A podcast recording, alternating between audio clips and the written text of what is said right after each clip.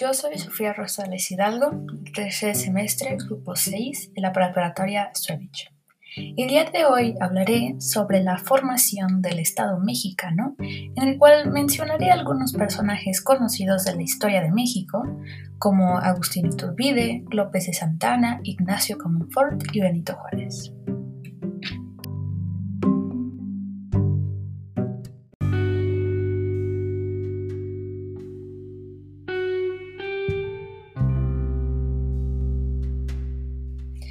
Imperio de Iturbide fue comprendido entre el 18 de mayo de 1822 y abril de 1823. Durante este tiempo, Agustín de Iturbide se proclamó emperador de México, con el nombre de Agustín I. En Tratado de, Córdoba del 24 de agosto de 1821, firmado entre Iturbide y el virrey O'Donoghue, se declaró la independencia del virreinato de Nueva España, que pasó a llamarse México. Tras la entrada de Iturbide en la capital el 27 de septiembre de ese mismo año, el país se dividió en tres partidos políticos. El primero, que fue el borbónico o peninsular, que estaba conformado por funcionarios y comerciantes contrarios a la independencia. El republicano federal, a donde pertenecían los intelectuales y clases medias criollas. Y el monárquico, donde se encontraban la aristocracia criolla y los militares.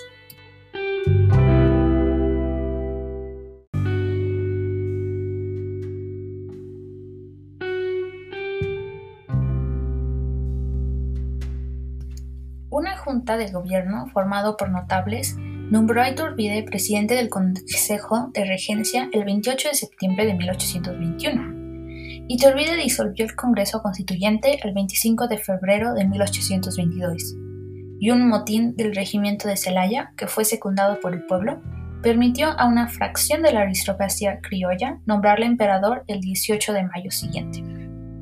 Tras coronarse emperador con el nombre de Agustín I y reprimir los levantamientos republicanos, disolvió la Cámara, creó una junta instituyente en el mes de octubre y destituyó al gobernador de Veracruz, el general Antonio López de Santana, en el mes de noviembre.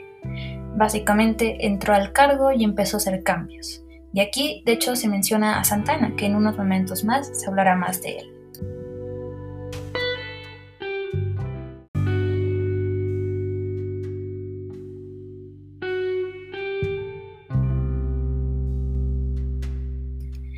En diciembre de ese mismo año se produjo en Veracruz la sublevación o rebelión de Santana, que fue secundado por Guadalupe Victoria en el Plan de Casa Mata de enero de 1823.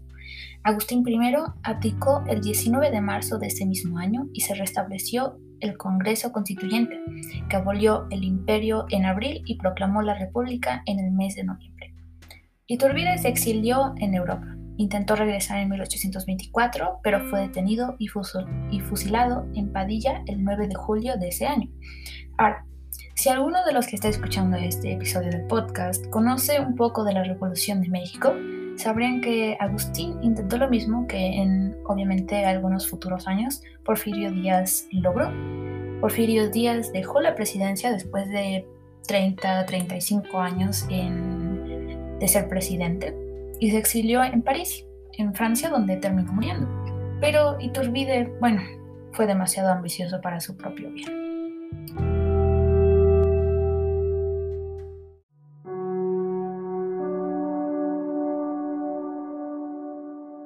Después se proclamó la República y José Miguel Ramón Adaucto Fernández y Félix Félix Guadalupe Victoria se convirtió en el primer presidente. México, sin embargo, no estaba preparado para la repentina democracia. O sea, imagínense, después de años de control español, la independencia y la inestabilidad, esperaban que la gente recibiera la democracia y a los presidentes y los políticos con los brazos abiertos. Y era obvio que iba a causar problemas y se inició el conflicto entre los centralistas, que eran un grupo conservador formado por líderes religiosos, terratenientes, criollos y oficiales del ejército, decididos a mantener una forma de gobierno centralizada, y los partidarios de un gobierno federal. Eh, una fracción liberal y anticlerical que apoyaba el establecimiento de estados soberanos unidos en una federación, además del apoyo social a los indígenas y a otros grupos oprimidos, los que en algún futuro serían llamados liberales y conservadores.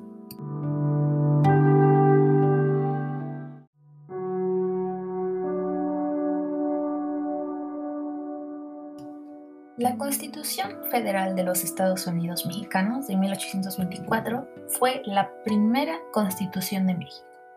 Entró en vigor el 4 de octubre de 1824, después del derrocamiento del primer empeño mexicano Agustín de Iturbide, y en la nueva constitución, la república tomaba el nombre de Estados Unidos Mexicanos y era definido como una república federal representativa, con el catolicismo como religión oficial.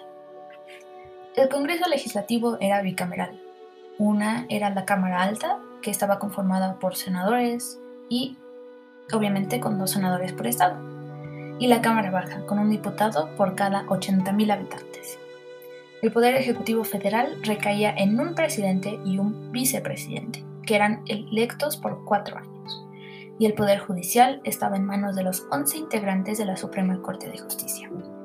Ahora, la República estaba compuesta de los estados de Chiapas, Chihuahua, Coahuila y Texas, Durango, Guanajuato, México, Michoacán, Nuevo León, Oaxaca, Puebla de Los Ángeles, Querétaro, San Luis Potosí, Sonora y Sinaloa, Tabasco, Tamaulipas, Veracruz, Jalisco, Yucatán y Zacatecas, más los territorios de Alta California, Baja California, Colima y Santa Fe de Nuevo México.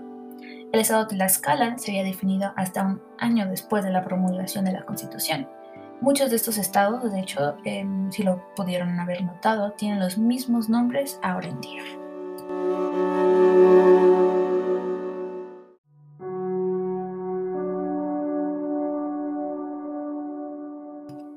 Él hizo frente a las fuerzas del general Isidro Barradas que pretendían reconquistar México para la corona española.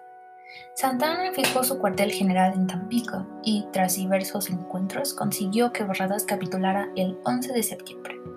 Santa se convirtió así en el héroe de Tampico y fue declarado benemérito de la patria. El 30 de marzo de 1833 accedió por primera vez a la presidencia. Designó como vicepresidente a Valentín Gómez Farias y a partir de esa fecha comenzó una etapa de numerosas ausencias y de nombramientos y destituciones de presidentes y políticos, a todos los cuales manejaba su antojo. Ello explica que fuera presidente y dejara de serlo en hasta siete ocasiones. Entonces, durante este tiempo, todos hacían, cambiaban y nombraban a cualquier persona en cualquier puesto que ellas quisieran. Era un verdadero desastre. Durante su administración, más de 100.000 kilómetros cuadrados de territorio mexicano fueron vendidos a Estados Unidos. Derrocado en 1855, se exilió en el Caribe y solo se le permitió regresar a México en 1874. Falleció el 20 de junio de 1876 sin recursos en la capital. La verdad, la vida de Santa Ana tuvo un final pésimo.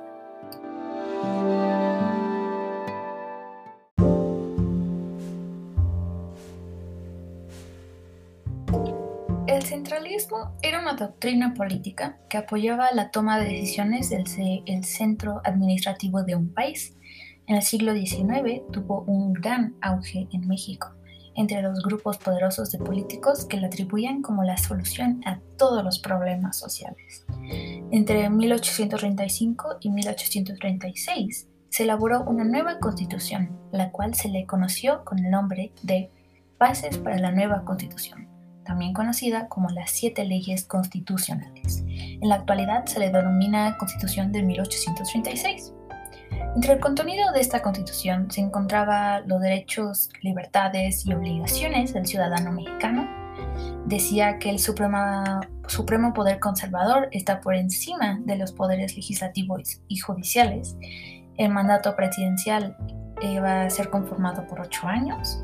El territorio se, dividiría en departamentos y distritos. Los departamentos este, estarían a cargo de gobernadores. La religión católica como única, sin tolerancia hacia alguna otra.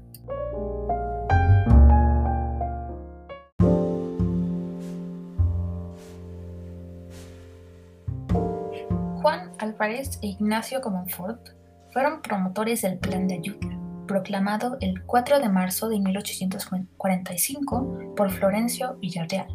En él se desconocía Antonio López de Santa Anna como presidente. La revolución de Ayutla se apoyaba en principios liberal republicanos y se destacaba la necesidad de una reforma de, a las leyes. Los revolucionarios de Ayutla consiguieron el triunfo y eligieron a Juan Álvarez como presidente interino, redactándose las primeras dos disposiciones. La ley de Ocampo, que constaba de privar a los derechos del voto a los miembros del clero, quienes englobaban de forma general a los que han sido ordenados en el servicio religioso, como obispos y presbíteros. La ley Juárez, que suprimía los fueros militares y eclesiásticos en los negocios civiles. Juan Álvarez renunció a la presidencia y fue sustituido por Ignacio Comonfort, quien continuó con la reforma legislativa. El ministro de Hacienda, Miguel Lerdo de Tejada, expidió una ley de desamortización de los bienes del clero, la ley Lerdo que prohibía que las corporaciones civiles y eclesiásticas pudieran poseer bienes raíces o administrarlas en beneficio propio. La ley Iglesias, que fue formulada por José María Iglesias, prohibió el cobro de derechos y diezmos que hasta entonces la Iglesia había exigido para administrar el sacramento a los pobres. Entonces lo que estos personajes querían lograr era minimizar lo que podía hacer la Iglesia. Todas estas leyes crearon un ambiente tenso, enfrentándose nuevamente liberales y conservadores. El gobierno de Comonfort convocó a un congreso para formular una nueva constitución, que terminó siendo la de 1857.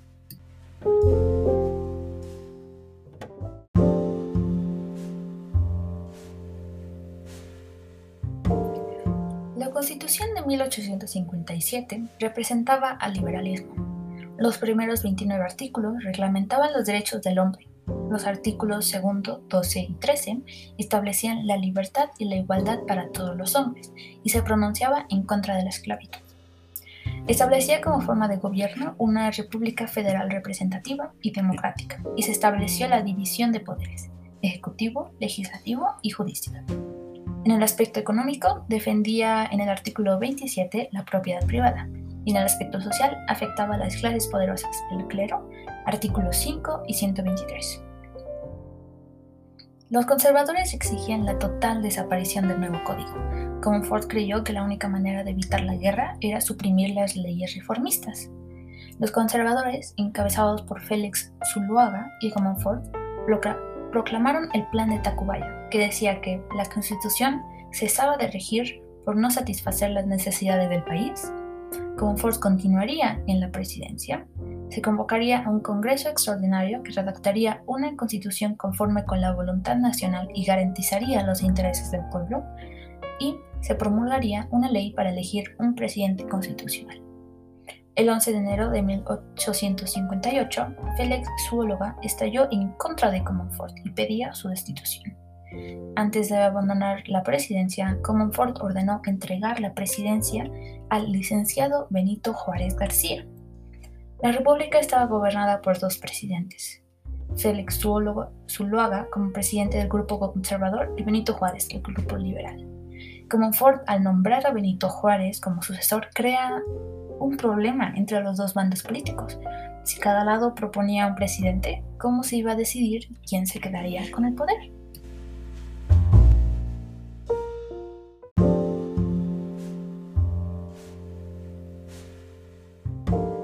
La guerra de reforma surge por el establecimiento de dos gobiernos y duró tres años. El gobierno de Zuluaga contaba con la ayuda de la iglesia y del ejército el gobierno de Juárez improvisó con un ejército de personas de procedencia civil, como defensores del liberalismo. El primer año, las victorias correspondieron a los conservadores dirigidos por el general Miramón y Leonardo Marucas. Sin embargo, no tenían el triunfo total. Surgió un enfrentamiento entre conservadores. Miguel Echegaray se pronunció en contra de Zuluaga con el llamado Plan de Navidad, con el cual se triunfó y quedó como presidente Miramón. La guerra de reforma habría de terminar con el triunfo de los liberales cuando González Ortega derrotó a Miramón en Calpulalpan en diciembre de 1860. Después de tantos años de problemas, guerras, desacuerdos y traiciones, se llega a una victoria. Los liberales tomaron las riendas del país. Y con esto termino este episodio. Eh, espero que les guste y me despido por ahora.